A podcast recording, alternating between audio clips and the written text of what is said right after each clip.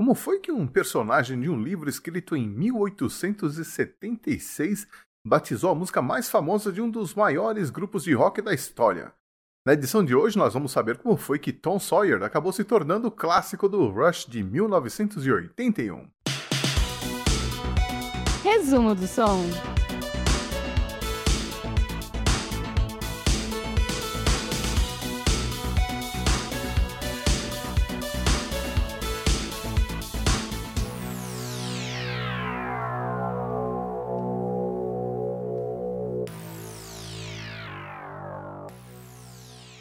A música Tom Sawyer abre o Moving Pictures, álbum de 1981 que é o mais vendido da carreira do Rush e, para muitos, o melhor item da longa discografia da banda canadense.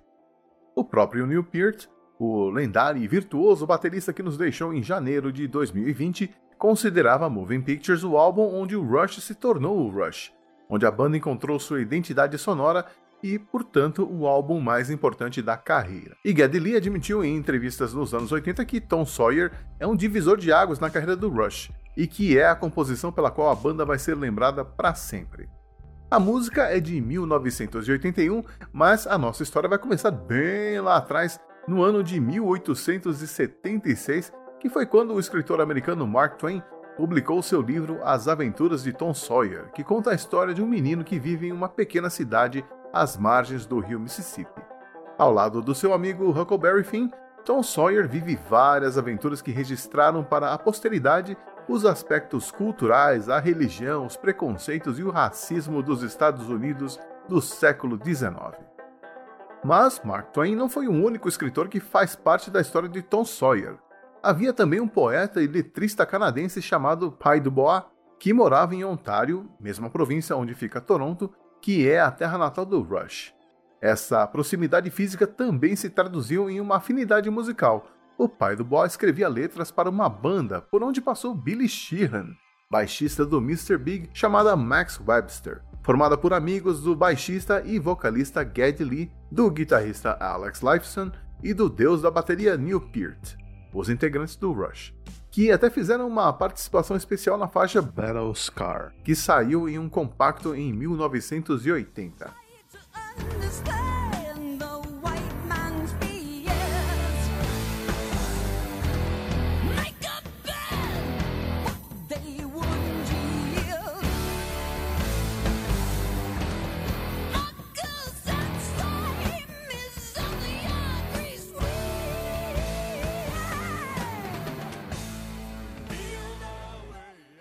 Max Webster iria encerrar as atividades naquele ano de 1980 mesmo, 104 anos depois do romance de Mark Twain ser lançado. Um ano que também marcou o início de uma nova identidade do Rush. De banda de rock progressivo, o Rush começou a produzir canções não tão longas, com uma pegada mais hard rock e com letras com foco diferente também. Se nos anos 70 Neil Peart se inspirava na mitologia e ficção científica, Naquele período, ele voltou seu olhar para os assuntos mais mundanos, digamos assim. A primeira música dessa nova fase foi The Spirit of Radio, que tinha menos de 5 minutos e conseguiu a proeza de entrar no top 20 da parada inglesa. Mas onde é que Pai do Bois entra nessa história? Bom, foi naquele ano de 1980 que o pai mandou para o Neil Peart um poema que ele queria transformar em letra de música, um poema chamado Louis, o Guerreiro que era baseado no romance As Aventuras de Tom Sawyer, do nosso camarada Mark Twain. O Neil adorou a ideia, já que ele era fã do livro e dos temas centrais dele: a independência, a individualidade e a rebeldia.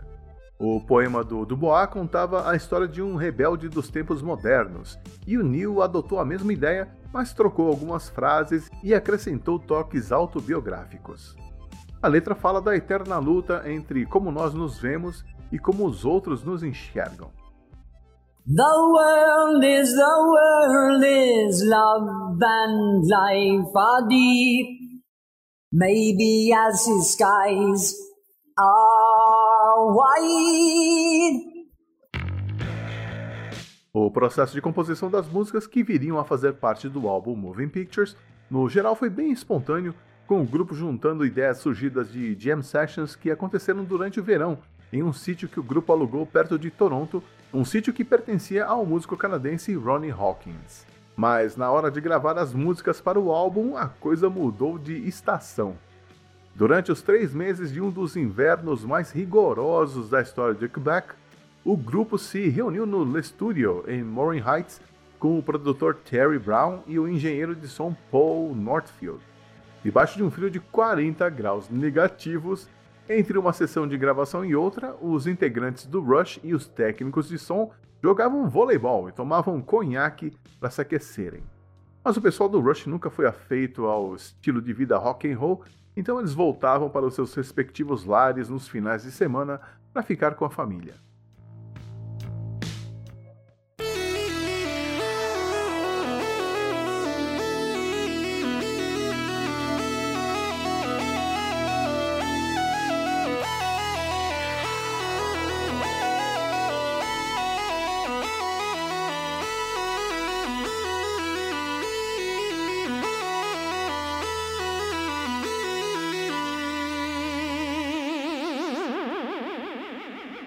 E não foi só a letra da música que mostrava um novo lado da banda. A melodia também tinha uma estrutura que saía do padrão Rush de ser. Começava com o primeiro verso, seguido por uma ponte, refrão, solo e depois repetia tudo de novo. E, é claro, assim como em outras músicas do Rush, tinha harmonias elaboradas e mudanças de compassos. Mas os integrantes estavam acompanhando e eram fãs do que estava acontecendo no cenário musical da época, e foi inevitável que o punk, a new wave e o synth pop tivessem uma influência no novo som do Rush. Mas, é claro, nada de tocar três acordes, o que era simples para o Rush ainda era impossível de tocar para a maioria dos outros grupos. Outro elemento que foi incorporado com sucesso ao som da banda foi o sintetizador. Não que eles nunca tivessem usado antes, mas em 1981 os sintetizadores estavam menores, melhores e mais acessíveis. O Rush sempre se interessou pelas tecnologias de ponta e costumavam experimentar bastante com microfones, mesas, pedais, enfim, tudo que surgia de novo no mercado, eles queriam experimentar. Assim, eles levaram alguns sintetizadores para as jam sessions no sítio e entre eles estava o Oberheim OBX, que ganhou a simpatia do Geddy Lee, que ficou algumas horas brincando e fuçando nas programações de efeito até que surgiu o famoso acorde de abertura.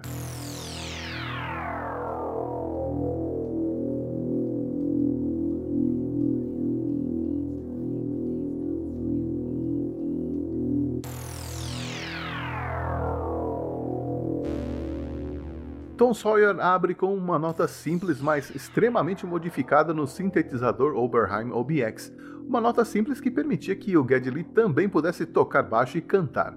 Baixo, aliás, que também era novidade.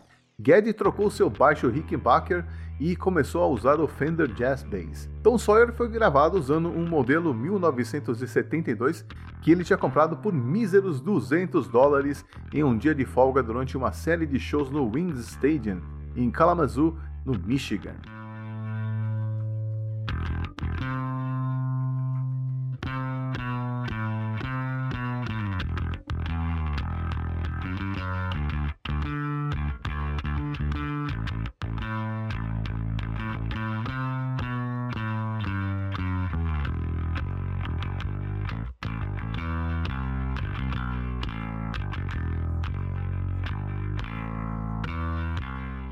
A gravação da música não foi fácil, devido a alguns problemas técnicos e artísticos. Na parte técnica, o desafio foi incorporar os equipamentos novos, já que vivíamos o começo da era de gravações digitais e o equipamento ainda não era 100% confiável. Por conta de um mau contato na fiação, vejam só, as gravações atrasaram quatro dias e o Rush chegou a usar os métodos antigos de gravação para agilizar as coisas. Na parte artística, o desafio foi achar o trecho da música que tem o solo de guitarra. O Rush queria que o som refletisse o fato deles serem um trio, ou seja, Nada de dar aquela roubadinha e colocar gravações em overdub para deixar o som mais robusto. Eles também não queriam usar efeitos como eco, reverberação, etc., porque era um truque que eles já tinham usado e eles não queriam se repetir. Coube ao Alex ficar experimentando solos até que o trecho não soasse meio vazio.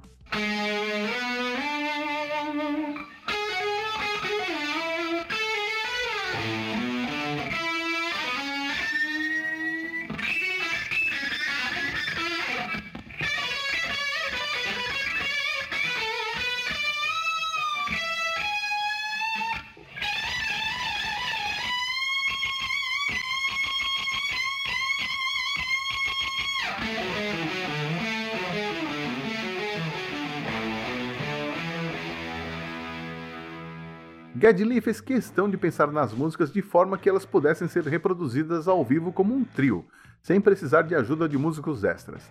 E ele já tinha que tocar baixo e cantar, então era melhor maneirar nos trechos de teclado.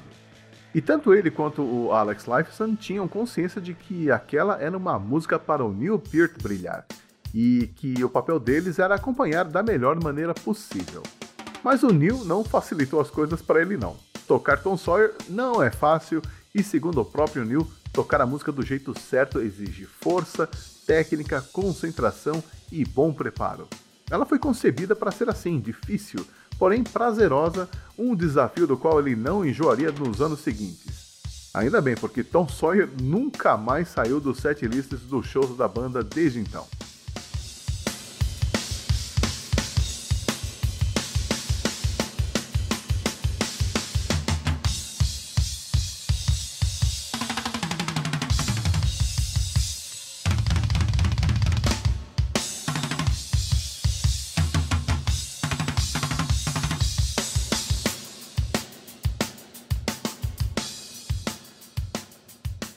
Tom Sawyer é uma música singular de uma banda singular. Não existe uma música sequer que soe parecida com Tom Sawyer.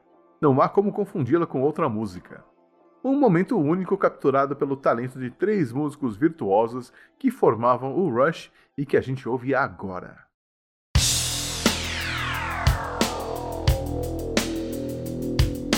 Monday warrior, mean, mean strike. Today's Tom Sawyer, mean.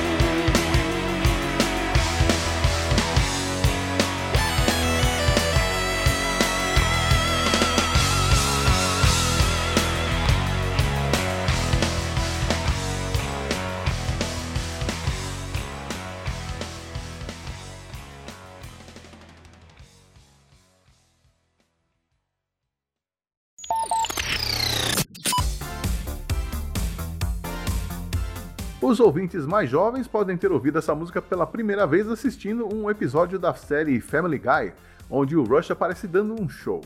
Os ouvintes mais velhos vão se lembrar dessa música como o tema do seriado MacGyver, uma, uma troca que só a Rede Globo pode explicar.